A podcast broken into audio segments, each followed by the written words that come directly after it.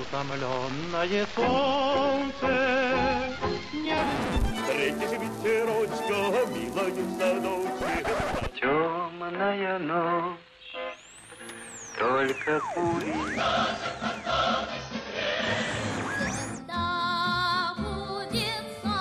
Надо, защищается блестяще. Великолепно. солнце светит. Время и песни. Какие песни? Такое время. Здравствуйте, уважаемые слушатели! В студии Вести ФМ Марат Сафаров и Гия Саралидзе. Это программа «Время и песни» 1982 год сегодня Гия, у нас приветствую. на дворе. Приветствую, Марат. Как всегда, э, в начале программы немного о том времени и о тех событиях, которые происходили в 1982 году. Именно в этом году президент Египта Мубарак заявляет о приверженности политики неприсоединения и просит помощи у СССР в индустриализации страны. Британское правительство объявляет о намерении приобрести американские ракетные установки Trident-2 для замены Поларисов на подводных лодках. Честно говоря, очень это перекликается с тем, что сейчас происходит э, в мире. Кстати, Великобритания вообще поставляла а, новости, причем такого милитаристского характера. В этом году Великобритания, если вы помните, воюет с Аргентиной за Фолклендские острова. Эта война получила название Фолклендская. Гибнет в ней 255 британцев, 652 аргентинца. Фолкленды в итоге остаются за Великобританией. 10 ноября уходит из жизни Леонид Брежнев. 12 ноября генеральным секретарем ЦК КПСС избирается Юрий Андропов. Начало перемен больших э, в советской стране. Но, несмотря на такие события, в том числе и трагические, и драматические, конечно же, песни появляются и на нашей эстраде, и в кино. И, конечно, это время Аллы Пугачевой. Да, и не случайно 29 июня 1982 года на советском телевидении вышел репортаж о парижском сольном концерте Аллы Пугачевой, произошедшем накануне в зале Олимпия.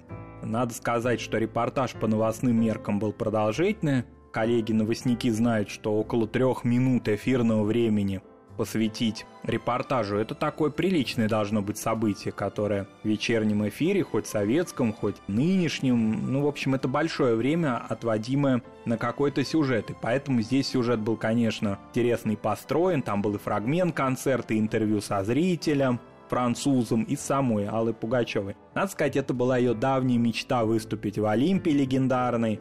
Еще в начале 76 года, когда Алла Пугачева приезжала в Канны на фестиваль Мидем, то она заехала в Париж, ей было разрешено, значит, немножко от- отклониться от курса, и она подъехала к Олимпии, приехала вот к этому легендарному залу, посмотрела это здание, и вот, что называется, загадала желание там выступить. И в течение всех последующих лет всегда говорила по воспоминаниям и тех музыкантов, которые окружали, и даже за кулисами концерта, о котором мы рассказывали, тоже в свою очередь важного, оставшееся в памяти в гостинице «Космос» э, с Джо Дассеном, она ему говорила, что у меня мечта выступить в Олимпии. Но он так иронично к этому отнесся. А прошло-то всего три года, и ее мечта сбылась. Надо сказать, что в этом зале из советских артистов много кто выступал. И Людмила Зыкина, и Юрий Гуляев, и Нани Брегвадзе, и Батыр Закиров из Узбекистана, и Муслим Магомаев. Эдита Пьеха дважды выступала. И Муслим Магомаев дважды. И дважды выступала. У Эдиты Пьехи был очень обширный французский репертуар, поскольку французский язык, ну, можно сказать, не родной, но фактически второй ее родной, поскольку родилась Эдита Станиславовна во Франции. И в начале 70-х годов молодая молдавская певица Надежда Чепрага. Так что, в общем, такая проторенная дорожка в Олимпию была. Этому благоволил выдающийся импресарио Бруно Кокатрикс. Он очень был большим другом Советского Союза, но к 1982 году его уже не было в живых. Олимпию возглавлял новый директор Жан-Мишель Борис, и он встречал Аллу Пугачеву. И забегая немножко вперед, после оглушительного успеха импресарио Жан-Мишель Борис танцевал цыганочку от радости, когда вот, значит, увидел, какие продажи концерта билетные произошли на этот концерт. Надо сказать, что рекламы-то особой не было. Ну, такая была небольшая заметка об этом концерте во французской коммунистической газете «Юманите», ну и больше, в общем, не было, потому что особой веры в то, что молодая певица соберет зал, ну, соберет, не соберет, то есть это такая лотерея во многом. Сначала ее первые песни, они не вызвали большого энтузиазма, потому что все-таки она же пела на русском языке преимущественно, там несколько было только французских вещей, специально подготовленных к концерту. Но вроде бы стиль диско, все как-то привычно, Виа, уже все знали, Виа выступали советские, во Франции те же песниры, и вот эта манера, эстрадная обработка, аранжировка была известна. Но где-то через полчаса после начала концерта вдруг вот все включилось. Зритель стал внимать Али Пугачевой сопереживать э, певице. Хотя концерт утяжелялся немножко. Дело в том, что такая была манера, сейчас вообще уже непривычная, никто такой представить себе не может чтобы песню представлял переводчик. Не ведущий концерт, а переводчик. Вот он краткое содержание песни излагал. Поэтому концерт был долгий, конечно, это утяжеление было. А успех все равно колоссальный. Маэстро, и Орликины, и все могут короли. В общем, около 20 песен.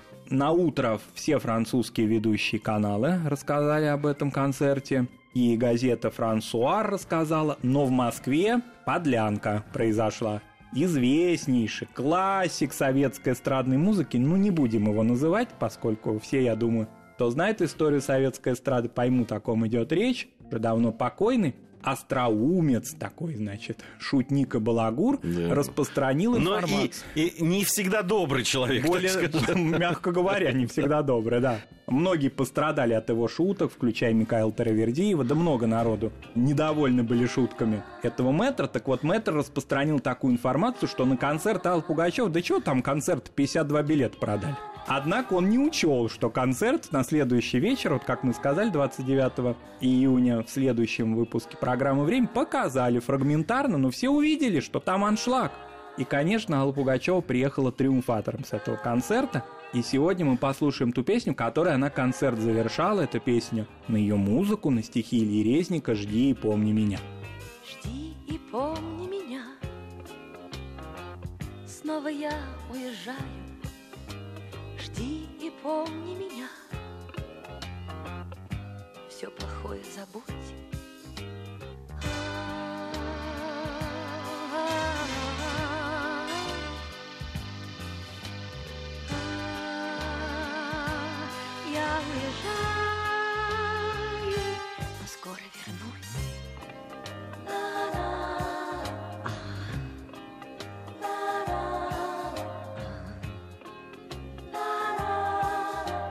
Алла Пугачева «Жди и помни меня». На фестивале «Песня 82» часто мы этот э, фестиваль вспоминаем. Ну, я имею в виду не песню 82 именно, а просто песня 76, 77 и так далее. Так вот, на песне 82 с песней Алексея Кимяна и Михаила Рябинина «Цветет сирень» называлась эта песня. Выступила студентка Тбилисской консерватории Тамара Гверцители.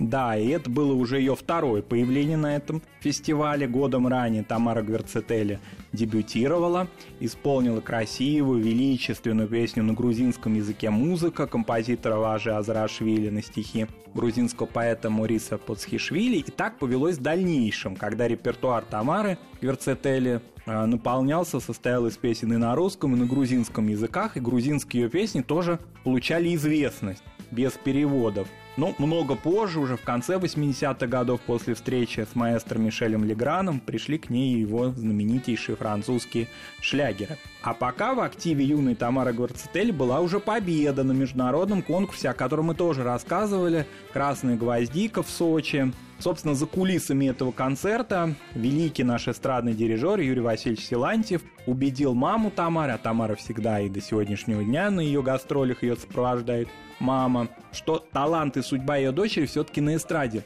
Надо сказать, что Тамара училась в Тбилисской консерватории на пианистку.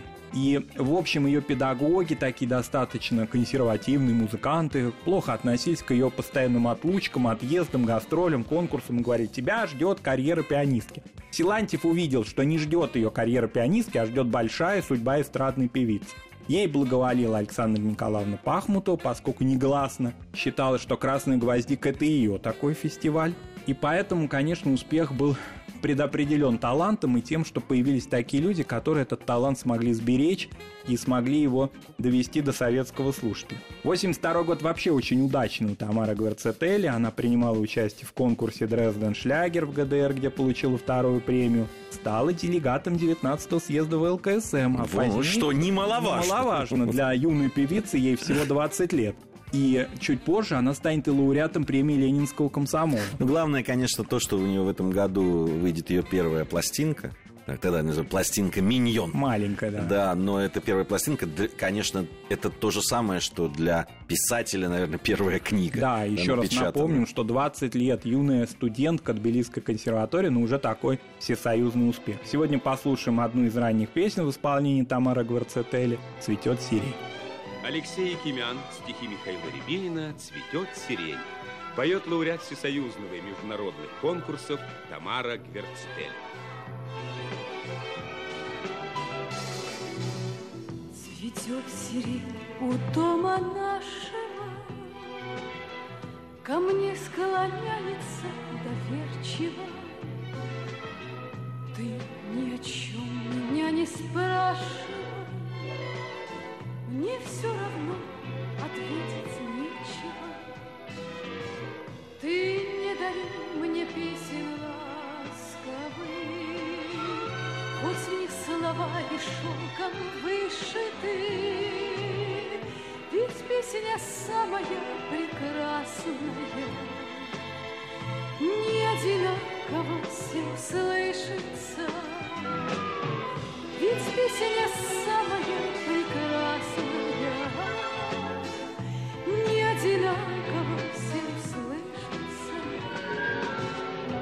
Тамара Гверцетель «Цветет сирень». Ну вот мы послушали песню композитора Алексея Кимяна, фактически ставшую финальной в музыкальной биографии 82 года.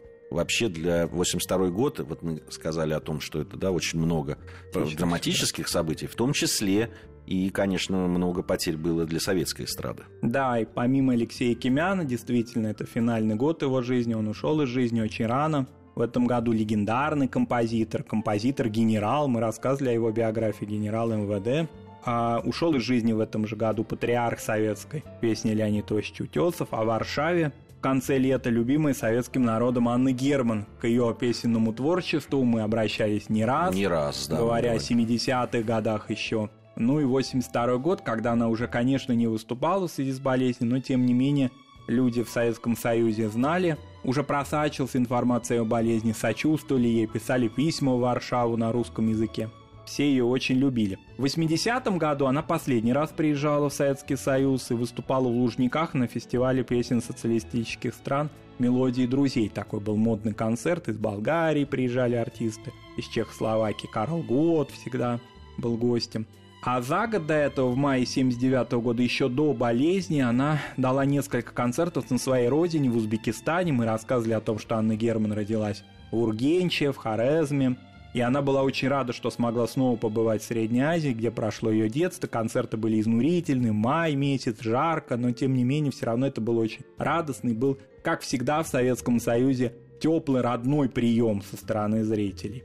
Интересная такая деталь, конечно, она в 82 году ни в советской, ни в польской прессе не сообщалась, что совсем незадолго до кончины Анна Герман приняла крещение в церкви адвентистов. Ну, мы знаем о том, что Анна Герман немка по национальности. И примерно в это же время она пыталась сочинять уже будучи тяжело больной, музыку к псалмам Давида и к молитве «Отче наш», гимну любви апостола Павла. В советской печати такого быть не могло информации, а в польской там все было уже охвачено солидарностью, поэтому не сказать, что ее кончина прошла незамеченной, нет, ее провожали толпы варшавян, но, тем не менее, какой-то был период после ее кончины, когда она стала на своей родине забываться.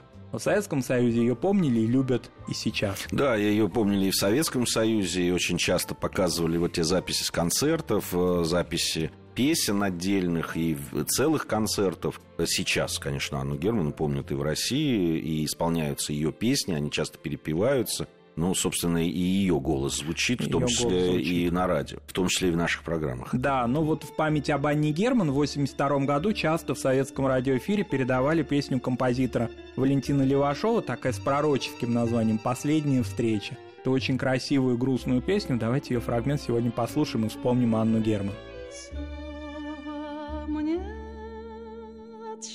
Счастья замирало,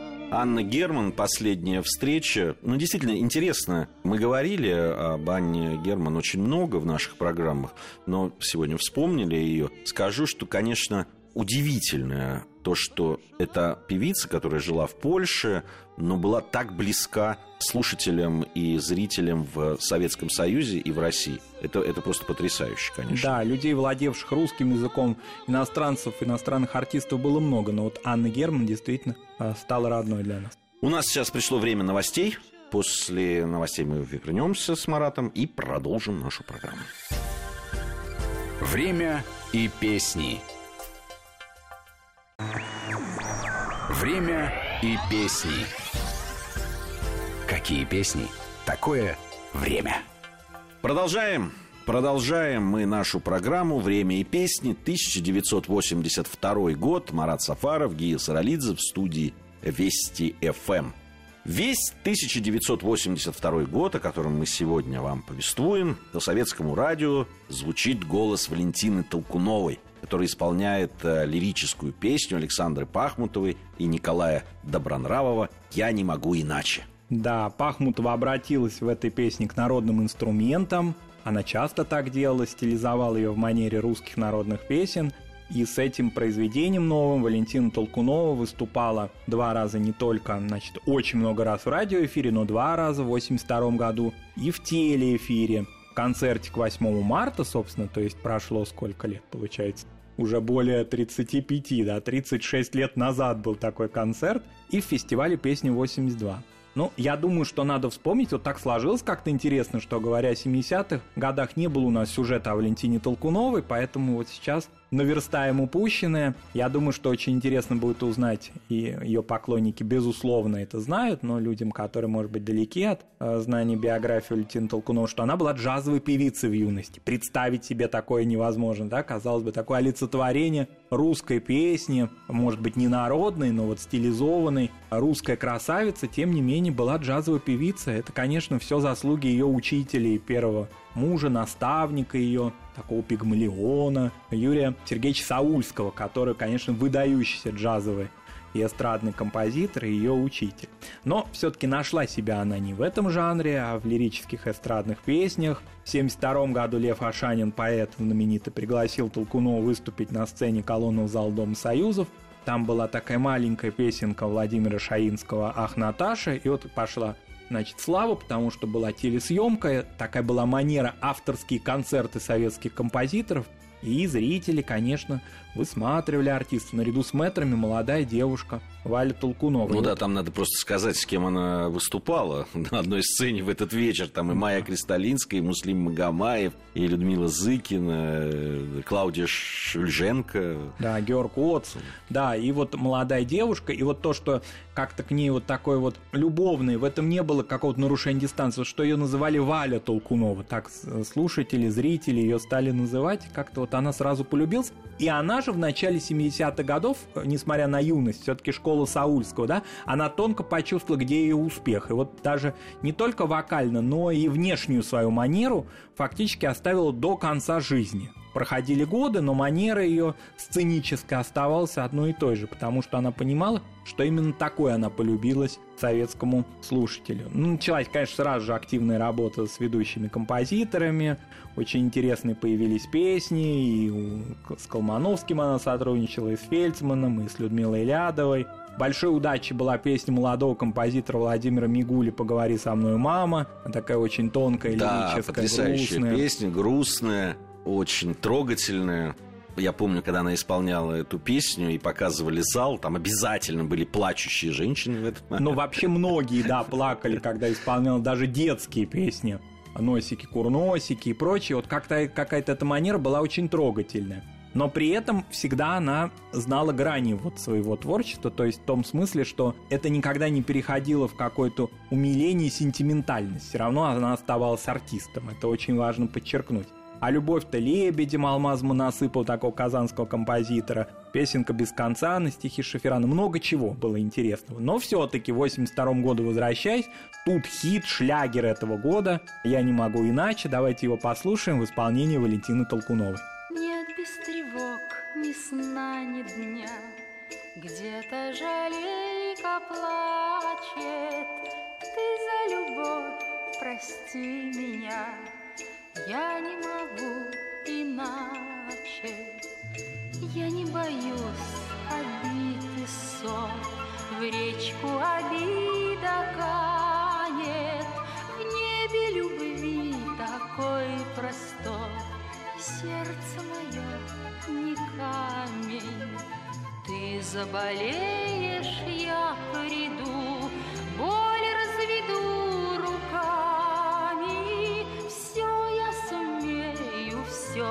все смогу.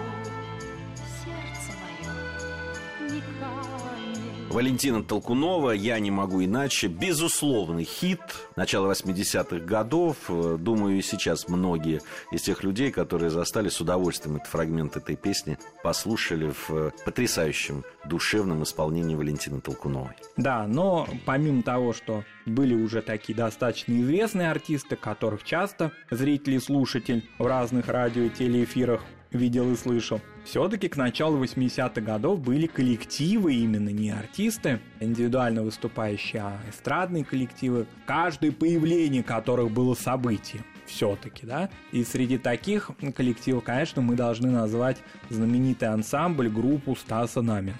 Да, это было явление. Кстати, это удивительная э, судьба у этой группы и у самого Стаса Намина. Его ведь ругали как с одной, так и с другой стороны. Его там э, вплоть до там закрывали группу за пропаганду идеологии западной, Идей хипарей там и да. так далее, да. С другой стороны, такая левая, что ли, молодежь, как раз которая была проникнута идеями хиппи и так далее, ругали Стаса Намина, ну, по многим причинам. Ну, Из-за его например, происхождение, там, Да. такое революционное. революционный. Или зато, например, никак не могли его поклонники такие, да, леваки, понять, как он поет песни Пахмутова или Фельдсмана. Это что ж такое отступление, да, от рок-музыки. Поэтому, конечно, это такая очень сложная музыкальная судьба. Вот один момент, ведь не только его происхождение, собственно, такое кровное, то, что он внук Анастаса Микояна, и, собственно, зовут его тоже Анастас Микоян, Стас Намин, это творческий псевдоним. Но он был еще пасынком замминистра культуры СССР Василия Феодосича Кухарского. Его сейчас, конечно, я думаю, никто не помнит, может быть, только люди творческие старшего поколения, Но кого он вызывал на ковер. Да, ну он же курировал музыку. Он именно. курировал именно музыку, да. И это было очень интересно. Это был человек таких ультраконсервативных взглядов. Они много лет не разговаривали со Стасом, потому что музыку его он не терпел. И тем не менее, несмотря на это, все-таки пластинки периодически выходили. Особенно группа активизировалась к 80-му году, к Олимпиаде. Вот он нашел все-таки, несмотря на то, что часть публики, часть его фанатов осуждали, все-таки Стас Намин нашел вот эту золотую середину, делать красивые модные аранжировки песен той же Пахмутова и Фельдсмана. Он брал их музыкальный материал, они оставались авторами этих мелодий, но в силу того, что он делал аранжировку на коллектив и на инструменты, которые в коллективе используются, ну, например, на бас-гитары, да, современные, получалась вроде как будто такая другая немножко музыка, не советская эстрада. И вот этим э, образом каким-то он смог преодолевать худсовет, потому что там, если в строчке в повестке дня худсовета указывалось, что это музыка Пахмутова или музыка Оскара Фельдсмана, то худсовет как бы даже и не обсуждал это, это принималось единогласно. Вот это была интересная такая судьба, были красивые очень песни. Да, были, были красивые песни, действительно. Ну и с точки зрения профессионализма музыкантов, э, безусловно, в, Новаторский да, коллектив. группа Стаса Намина, она отличалась. Хотя, ну, не очень она признавалась. 82 год, я уже хорошо помню и уже увлекался музыкой. И, конечно, вот со стороны людей, которые слушали уже к тому времени аквариум, особенно после да. да, Тбилисской весны, э, где выступили и аквариум, и машина времени, и многие другие группы. Уже группа Стаса Намина казалась такой официальной, что ли, официозной. Да. все-таки вот слово, когда ее называли некоторые рок-группой, уже все-таки это как-то не вязалось. Не Скорее, вязалось, это не вязалось. что-то уже похоже на вокально-инструментальный ансамбль, на ВИА, да, уже поздний. Но, тем не менее, у них появляется хит. Причем интересно, что хит был написан в 82 году, но пришел своему слушателю и зрителю только в 85-м. Вот все время какие-то сложности были с прохождением. Это знаменитая, наверное, самая знаменитая песня Да, группы безусловно, Стаса Намина. конечно. Мы желаем счастья вам. Там тоже маленькая коллизия интересная среди авторов, вернее, автором единственным стихов значит знаменитый наш поэт-песенник Игорь Давыдович Шаферан, о котором мы говорили подробно и почти в каждой программе, даже сегодня даже уже упоминали его стихи. Это один из самых плодовитых, наверное, наряду с Таничем, Дербенем, Добронравовым советских поэтов-песенников. Но, тем не менее, музыканты группы вспоминают, что первая строчка заглавная «Мы желаем счастья вам», которая дала вообще весь импульс всей песни, принадлежал музыканту группы, аранжировщику Игорю Талькову. Вот так. Вот такая интересная история. Поэтому послушаем сегодня фрагмент. Ну, этой собственно, песни. наша программа подходит к концу. А, Мы послушаем фрагмент песни в исполнении группы Стаса Намина, который называется «Мы желаем счастья вам». Не можем не присоединиться К этому вне за- пожеланию. к этому пожеланию, вне зависимости от нашего отношения к группе Стаса Намина. Но то, что мы вам желаем счастья, это совершенно очевидно. И искренне. Марат Сафаров, Гия Саралидзе. Надеюсь, совсем скоро встретимся. В мире, где кружится снег шальной, Где моря грозят крутой волной, Где подолгу добрую ждем порой мы весть. Чтобы было легче в трудный час, Очень нужно каждому из нас, Очень нужно каждому знать, что счастье Мы желаем счастья